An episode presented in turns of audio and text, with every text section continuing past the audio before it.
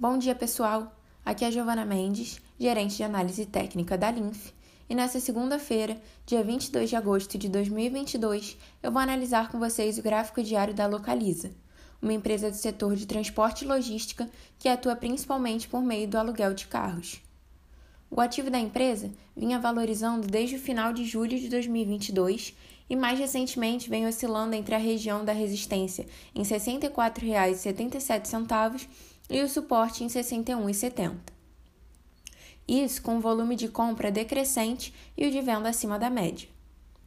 Em relação aos indicadores, a média móvel de curto prazo cruzou para cima de longo prazo no dia 28 de julho, e nesse momento, ambas possuem inclinação positiva e o ativo se encontra acima delas, apontando para um cenário altista.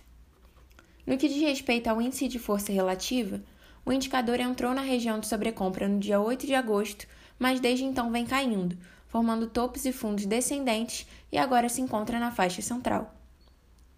É importante observar que o movimento lateral do ativo e a tendência de baixa do IFR configuram uma divergência, o que pode ser um sinal de desvalorização dos preços nos próximos dias.